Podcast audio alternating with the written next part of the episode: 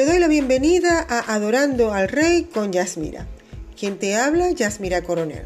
Y hemos llegado ya al episodio número 35, que he titulado Una fe grande.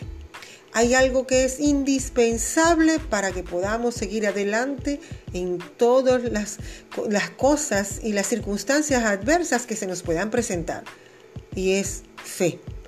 Pero hay veces es tan grande y tan fuerte lo que estamos viviendo que necesitamos o creemos que necesitamos ejercer más fe o una fe más grande. Una fe grande demanda una gran consagración, que se saturen tus sentidos de la gloria de Dios.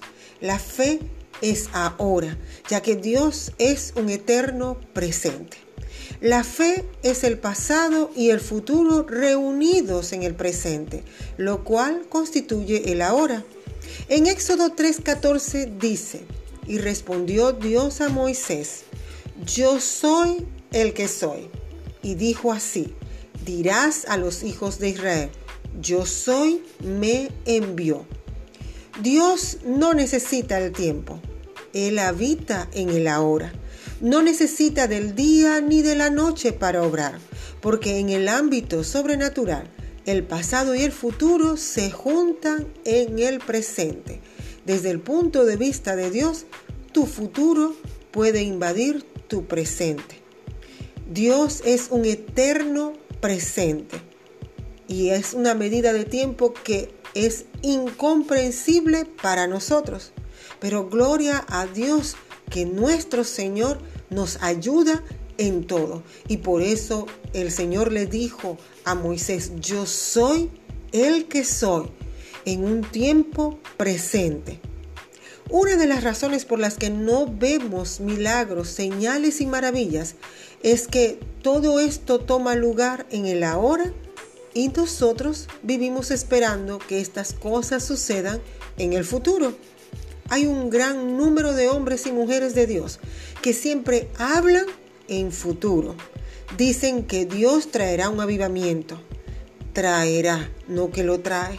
Que hará grandes milagros. Que nos visitará con su gloria. Usan un lenguaje que constantemente está en futuro y no en el ahora. La fe es ahora.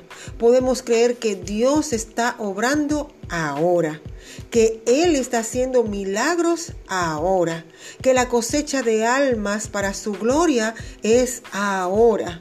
La fe comprime el tiempo, por tanto, aquello que normalmente tomaría un año o más, Él lo hace en un día.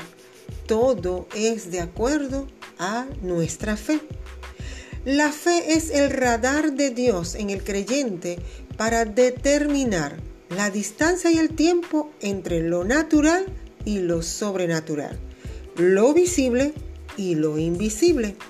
La mayor parte de nosotros, los creyentes, conocemos de dónde vinimos.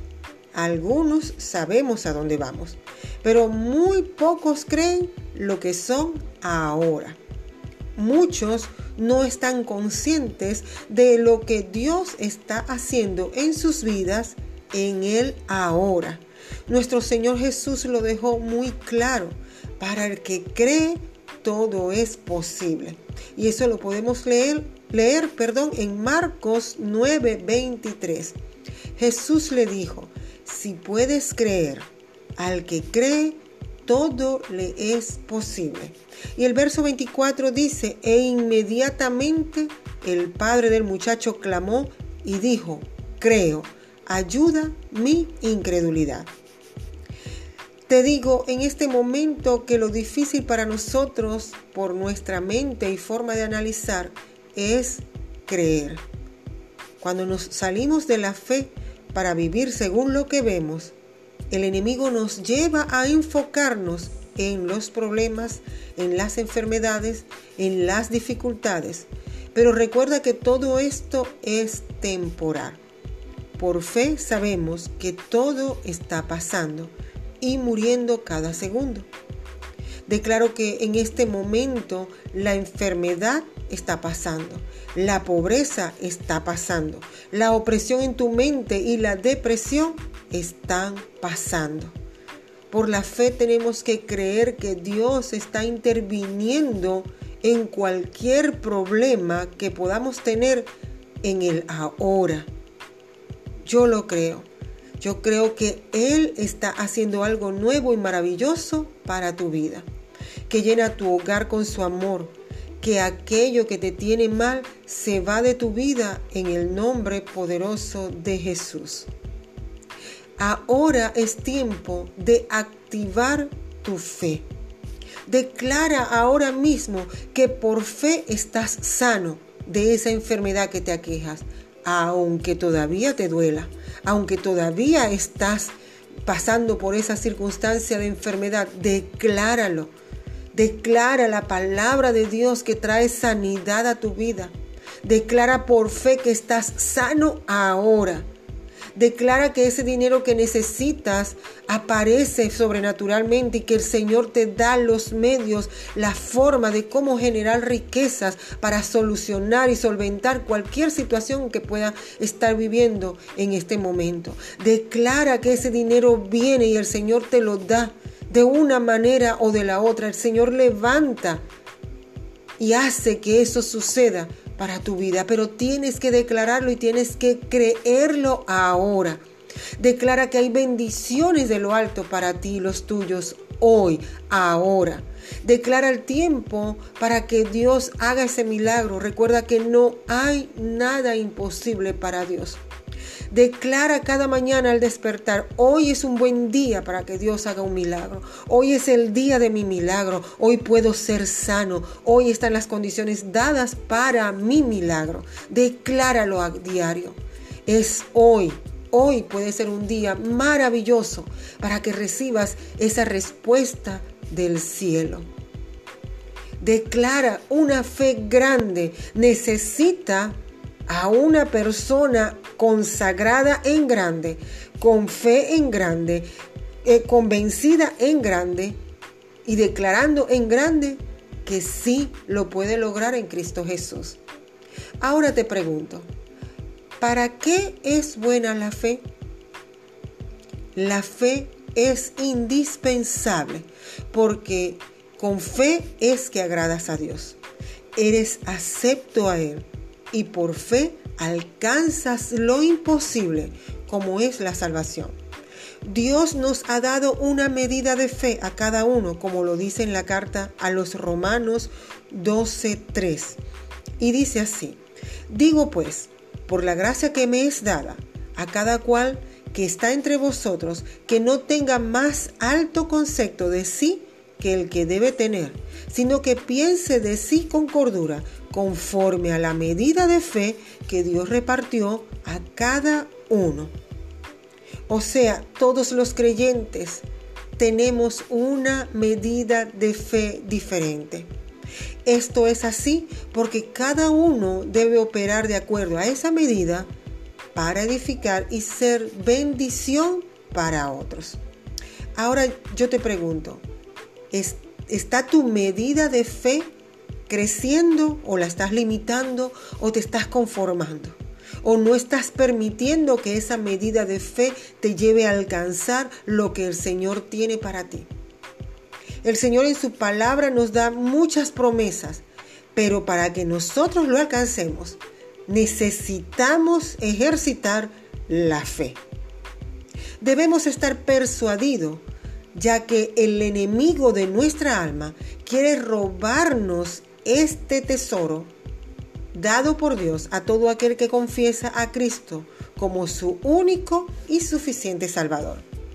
El enemigo quiere quitarnos esa medida de fe y quiere engañarnos de diversas formas para que perdamos la medida de fe y en vez de tener una fe grande, nuestra fe vaya menguando. Veamos cuáles son los enemigos de la fe. Son cuatro, tres enemigos, perdón, de la fe. Número uno, la incredulidad.